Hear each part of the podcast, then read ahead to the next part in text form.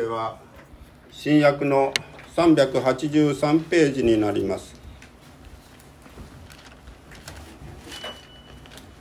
ガラテヤ人への手紙。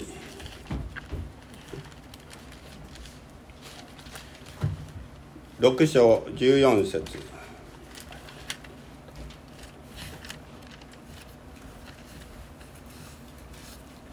新約の383ページです。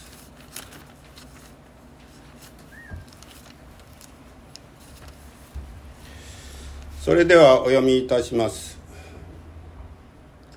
しかし私には私たちの主イエス・キリストの十字架以外に誇りとするものが決してあってはなりません。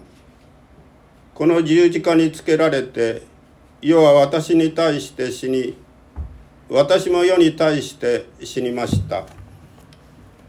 それではこの箇所から牧師が十字架を誇ると題して御言葉の解き明かしをいたします。よろしくお願いします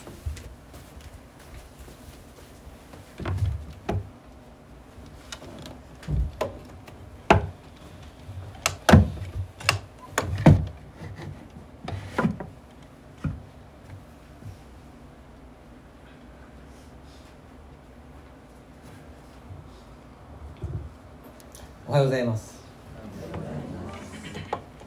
昨年最後の礼拝と元旦礼拝では連続して弱さを誇るというテーマで御言葉を味わいました。イエス・キリストと共に生きるのならば弱くていい。いや弱い方が良い。という聖書の逆転的な教えでした。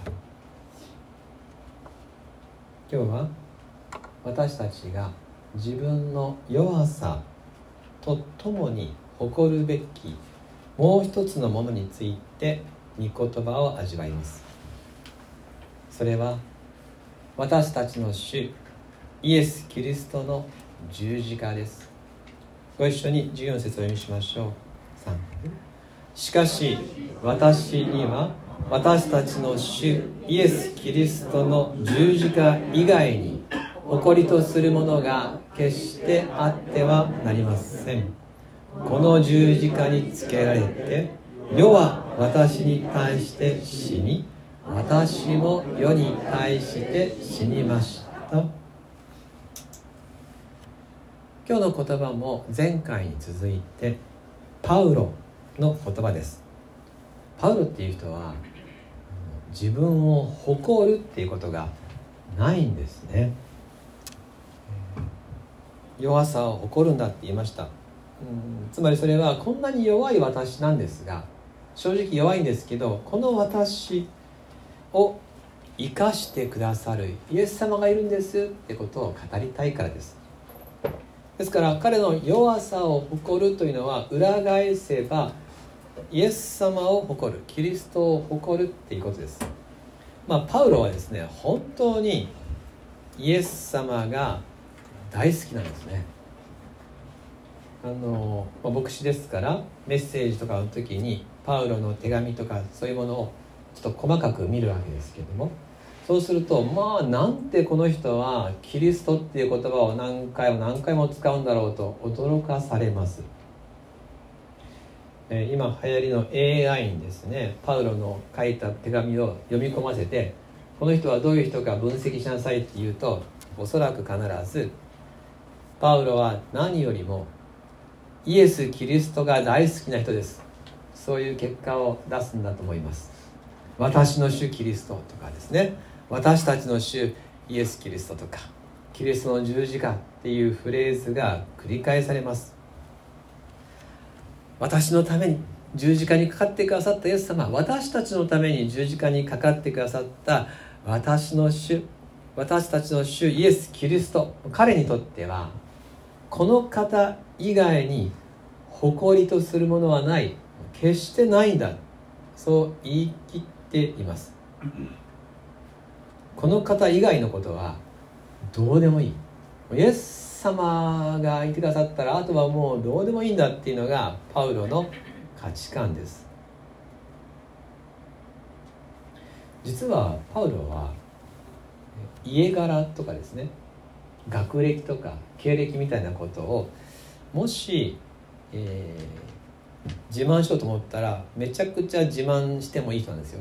ユダヤの社会の中ではトップに立つようなそういう、えー、彼はですねものを持っているんです。世間の人の肉の肉の誇りの土俵ではパウロは一番に立てます。しかし彼は今となってはそんなものを邪魔だゴミだっていうふうに本当に言ってるんです。見てみましょうか。ピリピリという手紙3章4節から9節。じゃあお読みしますね。えー、そうですね。じゃあ7節からは一緒に見ましょうか。3節から私を読みます。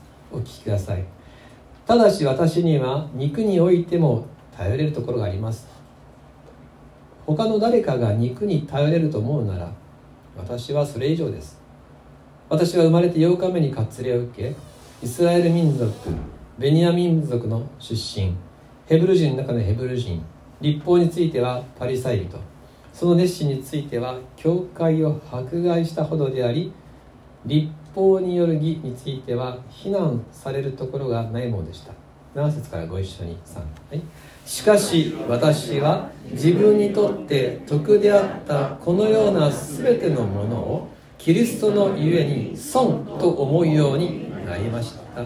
それどころか私の主であるキリストイエスを知っていることの素晴らしさのゆえに私は全てを損と思っています。私はキリストの家に全てを失いましたがそれらは塵り悪ただと考えています。それは私がキリストを得てキリストにあるものと認められるようになるためです。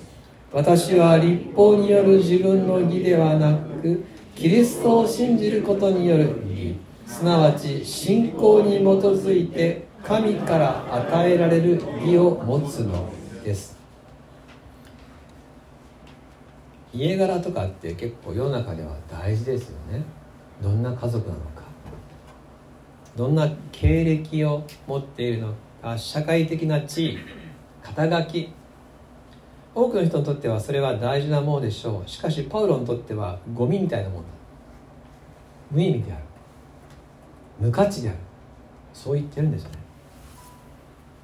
なぜ彼がそれだけの、え輝かしい経歴とか地位とかをもう散りあくたゴミだって言ってるかというとその理由は明確に8節に記されています。8節にこう書いてました。私の主であるキリストイエスを知っていることの素晴らしさ。イエス様を知れたっていう素晴らしさを手に入れた時にそうなると今まで大事だと思っていたものが虚しく無駄に思えたんですいやイエス様の十字架の救いの価値の凄まじさを思わずにはいられません。それまでの宝が全部色あせていや色あせるどころかもう損だと。こんなものにしがみついてる人生はもったいない。そこまでなっちゃった。もう一度ガラテヤ6章14節。読ませていただきます。しかし私には私たちの主イエス・キリストの十字架以外に誇りとするものが決してあってはなりません。この十字架につけられて私は世に対して死に私も世に対して死にました。キリストの十字架以外に私には誇りとするものはない。十字架以外に絶対にありえない。彼がそこまで告白する理由。これをもう少し詳しくご一緒に確認し私たちもまた十字架によって与えられた喜びの大きさを味わいましょう。パウロが十字架だけを誇りとする理由。皆さんもですね私にとってのイエス様イエス様の十字架を私が大事にする理由何なんだろうと私にとってのことは何かなってことも思いながらご一緒に味わえたらと思うんですがパウロが十字架だけを誇りとする理由その第一は キリストの十字架によって罪を許されたからです。罪を許されたから十字架が誇り。テモテへの手紙第一一章の13から15お読みしましょう。3はい私は以前には神を冒涜する者迫害する者暴力を振るうものでした。しかし信じていない時に知らないでしたことだったので憐れみを受けました。私たちの主の恵みはキリストイエスにある信仰と愛とともに満ち溢れました。キリストイエスは罪人を救うために世に来られたという言葉は真実でありそのまま受け入れるに値するものです。私はその罪人の頭です。彼はかつて最初の殉教者ステパノ殺害に関わっています。そのステパノの殺害を皮切りに多くのクリスチャンを迫害し投獄し死刑にしました。でもイエス様の十字架の許しはパウロにも与えられました。彼は自分のことを罪人の頭というふうに言っています。罪人の頭っていうのはザ。罪人。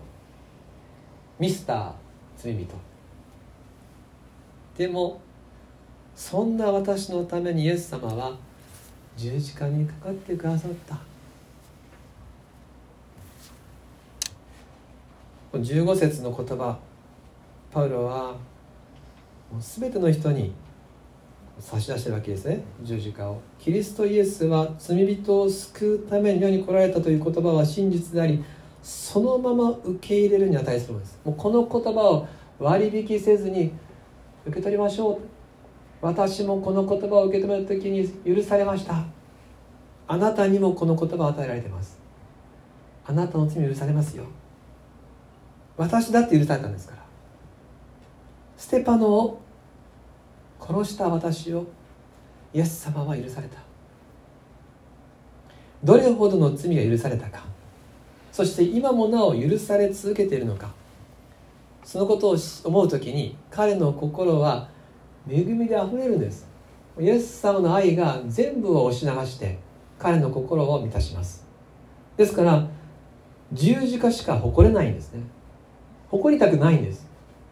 イエス様のことを思いたい。イエス様のことを指さしたい。罪が許されたからです。そしてこの許しの恵みは全ての人に差し出されています。パウロが十字架だけを誇りとする理由その第2は新しい命をもらったからです。もう一度ガラティアの6章14節をお読みします。しかし私には私たちの主イエス・キリストの十字架以外に誇りとするものが決してあってはなりません。この十字架につけられて世は私に対して死に私も世に対して死にました。この十字架につけられて世は私に対して死に私も世に対して死んだ。どういう意味でしょうかこれ。分かるような分かんないようなことですよね。14節の次に続く15節にキーワードがあるんですねこう書いてます。ガラティア6章15節。割礼を受けているか受けていないかは大事なことではありません。大事なのは新しい創造です。割礼を受けているか受けてないか。つまりユダヤ人であるかギリシャ人であるかということは大事じゃないと。立法にかなった立法通りの生活をしているかどうかそうでないかは大事じゃないと。大事なのは新しい創造新しい命です新しく生まれてるかどうか。ここだって。イエス様の十字架の救いを得て罪を許された時もう古い世界に生きる古い私ではなくなった。新しく作られた。新しい命をもらった。新しい生き方をしている。後戻りすることがない新しい命それを表現するために先ほどの14節では「世は私に対して死に私は世に対して死にました」と言っているわけです。こんな表現もあります。ガラテア2章20節。ご一緒にしましょう。ガラテア2章20節。3はい。もはや私が生きているのではなくキリストが私のうちに生きておられるのです。今私が肉において生きている命は私を愛し私のためにご自分を与えてくださった神の御子に対する信仰によるのです。私が今生きているのは古い命で生きてるんじゃないキリストの愛に生かされる新しい命です。でここで新しい命とか新しい創造とかそのふうに言われるとなんか神秘的なこと理解することが難しい概念みたいに思われるかもしれませんが実際にはこれらのことはすごく単純な言葉で表現することができます。新しい命とはつまり神を知っているということです。イエス・キリストを知ってている。これが新しい命です。十字架の許しを知った時私たちはキリストを理解しました。キリストを知るっていうことは神を知るということです。神を知るということは愛を知るということです。私たちは十字架の許しが分かった時にあ神様って愛なんだってことを理解しました。真理ですよね。神は愛であり神はキリストでありキリストでは愛愛であり私はこの方に愛されているということを知ったでしょ。その時からもうその初めの愛が分かった時から人生は逆戻りしません。もう愛がこのうちに住んだからです。愛を知らなかった古い人生は死に愛を知る新しい人生になった時私たちの世界は変わりました。この愛は二度となくなりません。いつも私のうちにあるキリストの愛が正しい道を教えてくれます。愛は全てに打ち勝ちます。十字架の愛が私たちを永遠に喜ばせ続けます。これが新しい創造です。イエス様を知った。いや頭で知ったんじゃなくてイエスの愛が分かった。旧約聖書の言葉を紹介します。エレミア書9章24節。エレミア9章24節。前に出ますのでご一緒にお読みしましょう。3はい。誇る者はただこれを誇れ。悟りを得て私を知っていることを。私は主であり地に恵みと公正と正義を行うのであるからだ。誠に私はこれらのことを喜ぶ。主の言葉。神様を知った。この一時を誇りなさい。旧約聖書も。新約聖書も声を揃えて語るんです。いや神様ご自身がおっしゃってるんです。私を知っていること。それを誇りなさい。これを誇りとせよ。神様ご自身がそう命じてらっしゃるんです。あなたをと私は出会ったでしょって。この出会いを誇りなさい。イエス様はこうおっしゃいました。ヨハネの福音書17章3節。永遠の命に対するこれは大事な定義です。お読みしましょう。ヨハネ17章3節3はい。永遠の命とは唯一の誠の神であるあなたとあなたが使わされたイエス・キリストを知ることです、ね、新しい命。永遠の命とは神を知ること。キリストを知ること。神が愛であることをキリストによって知った時もう私たちは新しい命永遠の命を受けています。私の中にイエス様の愛があるんですよ。これ自分で手に入れたわけじゃないんですね。ただ御言葉を信じた時に十字架の許しを受け止めた時に気づいたら愛が住んでいるんです。でそれで私は今日も愛されていることを知っています。誰が否定しても。どんなに落ち込んでもなくならない。この信仰と知識ですね。信じて神の愛を知ったこの知識があるならばいつでも希望があります。そして自由があります。平安があります。イエス・キリストの十字架の愛が私に新しい命をくださいました。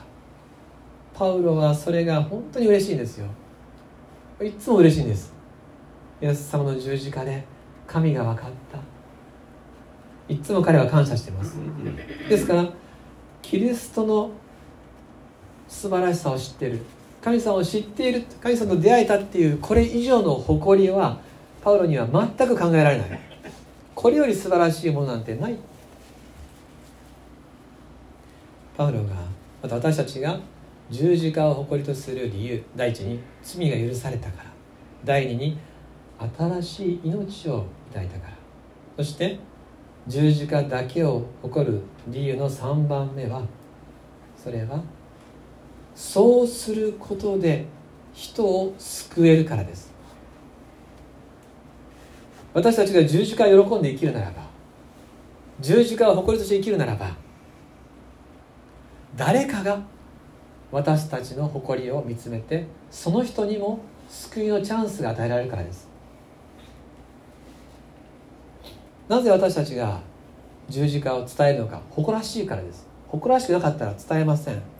私たちは本当にいいものしか人には本気では伝えません。もし私たちが十字架を一番の誇りするならばこれを隠すことはできませんから自然にそれが現れてきます。そして私たちが救われたように誰かが救われるチャンスが生まれます。十字架には許しがある。十字架には新しい命がある。パウロは十字架を掲げたいです。自分の経歴とか地位を自慢することはもうパウロにとっては惨めな暇つぶしでしかありません。そんなことのために人生を使いたくない。彼は十字架を示したい。十字架を掲げたいんです。第一コリント2章1節から5節。ちょっと長いですけど一緒にしましょうか。第一コリント2章1から53はい。兄弟たち私があなた方のところに行った時私は優れた言葉や知恵を用いて神の奥義を述べ伝えることはしませんでした。なぜなら私はあなた方の間おあります、はい、イエス・キリスト。しかも十字架につけられたキリストの他には何も知るまいと決心していたからです。あなた方のところに行った時の私は弱く恐れおののいていました。そして私の言葉と私の宣教は説得力のある知恵の言葉によるものではなく御霊と道からの現れによるものでした。それはあなた方の信仰が人間の知恵によらず神の力によるものとなるためだったのです。パウロはコリント町の時にもうイエス様の十字架しか知らない人になろうと決めたわけです。もうこれしか語らんぞと。これだけを伝えるぞと。そういうことですね。あのいろんな人がこの講談に立ちますよね、えー、中にはですねあの話すのが苦手な方もいるんですよ牧師の中では。けどねどんなに足が震えようがですねえー、泣いちゃうがですねやっぱり声に立って語って語り終わるんですよきちんと。なぜか分かりますか？その人たちはこれを語りなさいって言われてるんです神様から。それを語り終えるまでは降りちゃいけないんですよ。ですからどんなに弱いものでもこれを語るんだってものを持つ人は必ず語ってから人生を終えます。パウロはどうやらこの時いろんな面で弱さを覚えてたようですがでも十字架は語る。十字架だけは語る。そう決めて語りその弱さの中ででも十字架語るのという彼の本当の誇りを人々は見て多くの人が救われました。第一コリント1章22節から24節。こちらもご一緒にしましょう。3はい。ユダヤ人は印を要求しギリシャ人は知恵を追求します。しかし私たちは十字架につけられたキリストを述べ伝えます。ユダヤ人にとってはつまずき。違法人にとっては愚かなことですがユダヤ人であってもギリシア人であっても召された者たちにとっては神の力神の知恵であるキリストです。あここですね。パウロはキリストを伝えることを人生の目標にしてますから。ですから逆に言えばですね逆算してパウロがやってることを全部が結局は福音のためなんですね。私は福音のためにあられることをしています。全部全てがどうしたら福音を伝えれるだろうかってことのために逆算して今目の前のことを彼は判断しています。大好きなイエス様。今も愛で満たしてくださるイエス様。やがて永遠にご一緒するイエス様。この方を伝えるために丸ごと人生を明け渡しています。先ほど言った20第一コリント1章2324しかし私たちは十字架につけられたキリストを述べ伝えます。ユダヤ人にとってはつまずき違法人にとっては愚かなことですがユダヤ人であってもギリシャ人であっても召された者たちにとっては神の力神の知恵であるキリストです。イエス・キリストはあなたのために十字架にかかりました。このメッセージは最初聞いた時にはある人にとっては理解しがたいことあるいは馬鹿らしいことに思えるかもしれない。日本人にとっても福音の知らせは最初は愚かなことに聞こえるかもしれません。宗教ってうさんくさいなとかね。なんかそういうのって頭悪そうとかですね。いや科学的じゃないよとか。そういう偏見先入観の中で悪口や陰口も聞こえてくるでしょう。大体そもそも日本の社会っていうのは異質なものは最初から良くないものだというふうに無条件で避ける文化です。しかしパウロは当時最も学識ある人物であるパウロは分かったどんな知識よりもどんな哲学よりも十字架はより上回る知恵であるってことを確信してました。私もずっと勘違いしたんですよね、えー、信仰神様を信じるっていうのは理性とどこかでこう矛盾することだと思ってたんですよ、えー、聖書の教えと科学は間に溝があるみたいに思ってました。しかし、えー、実際はね反対だったんですね。私大学哲学科に行ったんですね、まあ、途中から行ったんですけど哲学に行って学んだ時に最初ちょっとびっくりしたんですよ。こんなことやってんの？と思ったんですね。こんだけ難しい言葉並べて結論はこれなのかと。神とは愛とは人とは教会学校の子供の知ってること。それを分からないこととしてずっとやり続けてるんだってことにびっくりしました。聖書を読んでイエス様の愛が分かった時に、えー、私たちがもう無条件で知ることが分からずにそれを散々言葉を連ねて学ぶっていうことがあるんだなっていうのにちょっと驚きました。十字架にある十字架における驚くべき倫理性は理性の限りを尽くして語るべきものです。私たちの持てる知恵や言葉を総動員して主の素晴らしさを語るんです。その価値があります。どんな哲学よりもそれを乗り越えたもの愛っていうのは結論です。ですから学者は学識の全てを尽くして聖書を研究し語ればいいんです。音楽家は持てる音楽技法の全てを尽くして賛美歌を作るべきです。私たちはそれぞれの生活の中で持っている自分のアート技法を尽くして神様を愛する。それが心を尽くし知性を尽くし命を尽くしてあなたの神である主を愛せよっていうこと。私たちはそれぞれに与えられたものを総動員してキリストを指し示すんです。そうするんだっていうふうに牧師が言うべきでもないんです。なぜならば私たちの心の心そのものがイエス様の愛を知っているならば牧師は叫ばなくても心が叫ぶんです。黙っていられないんです。この私のうちにあるイエス様を伝えずにられない。隠してはおけないんです。そして聖書は隠さなくていいんだと。それはあなたの誇りだよと。それはあなたの誇りとして生きよと思いっきり後押ししてくださるわけですね。人生において他の全てと比べることのできない一番の喜びを持っていることを共に喜びましょう。私を愛し私のために死んでくださったキリストが私の誇りとなってくださいます。よろしいですか？私の主とか私たちの主って言うでしょう。天のお父さんってお祈りしますよね。それって神様の方でそう呼んでいいよとおっしゃってくださってるんです。神様があなたの主だよと。あなたたちの主だよと。あなたの父だよそう呼んでいいよっていうふうに言ってくださる。私たちが主を誇りとする時それを主もまた喜んでくださいます。ヨハネの福音書21章の15節。お読みしましょう。3はい。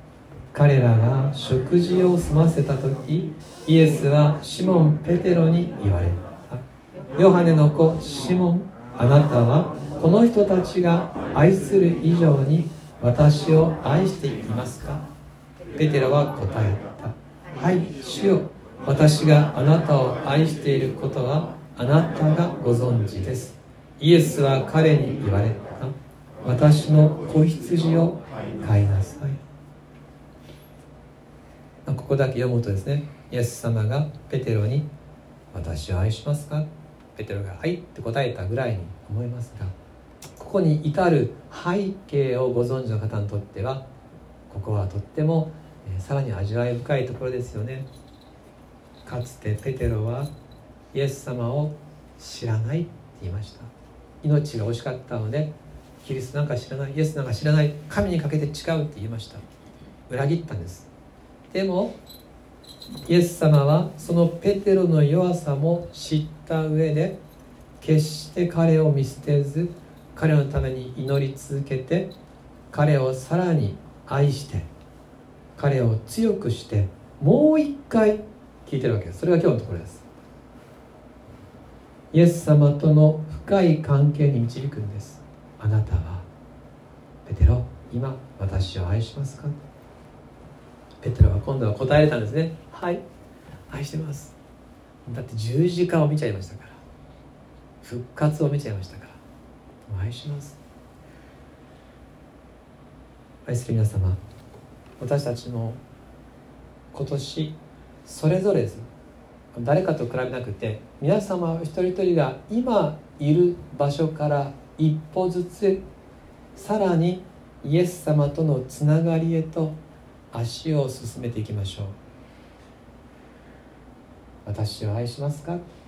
それに対して去年よりも今年はい。去年よりもさらに愛しております。そう答えれるようにしていきたいんですよね。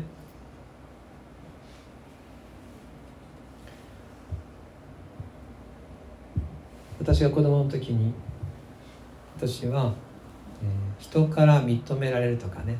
人から愛されるっていうことばっかりを求めてました。けれどもイエス様の愛を知った時にその必要がなくなったんですね。あもう人から褒められる必要ないなと。人から愛されなくていいなと。イエス様の愛が分かっちゃった。満足したんですね。でもその後に失敗をしました。意外なことが起きたんですよね。なぜならば今度は人々から求めてないのに愛されたりとか褒められたりするようになったんです。びっくりしました。こんなことあるんだと。するとちっちゃい時に飢えてた分だけなんかそれがとっても嬉しすぎて、えー、今度はですね、えー、人々からの人気者であり続けようとしたり愛されることにこだわるようになりました。これはですね勘違いでした。人々が集まってきた理由は私ではなくて私の中にあるキリストの愛を感じたからです。自分の人気を保とうとする努力はすごく惨めで疲れるものでした。そしてやっと分かったんです。やっと分かりました。私はもうこれからは淡々とイエス様を喜んでいればいいなと。イエス様を喜んでさえすればいい。この方の愛を喜んで生きればいいんだなと。人から褒められようが褒められまいがそれはどうでもよくってキリストの十字架を誇りとして生きていればいつだって嬉しいし自由だししかも誰かを救うチャンスを作り続けることができる。いや50歳になってやっと心が定まったっていう感じです。自分の弱さを隠さず十字架のキリストだけを誇りとする。一番幸せな生き方です。ご一緒にそうしてまいりましょう。最後にもう一回ガラテア6章14節を読んで終わります。3はい。しかし私には私たちの主イエス・キリストの十字架以外に誇りとするものが決してあってはなりません。この十字架につけられて世は私に対して死に私も世に対して死にました。お祈りします。天のお父様あなたと出会えたことが生涯の誉れです。他の何者にも比較することはできません。イエス・キリストの十字架の愛を唯一の誇りとして最高の誇りとして自分の弱さは隠さず生きていきたいです。そうすればあなたの愛に命を得てどこまでもあることができます。土の器の私ですけれどあなたの御用のために使ってください。イエス・キリストを何によってお祈りします？アーメン。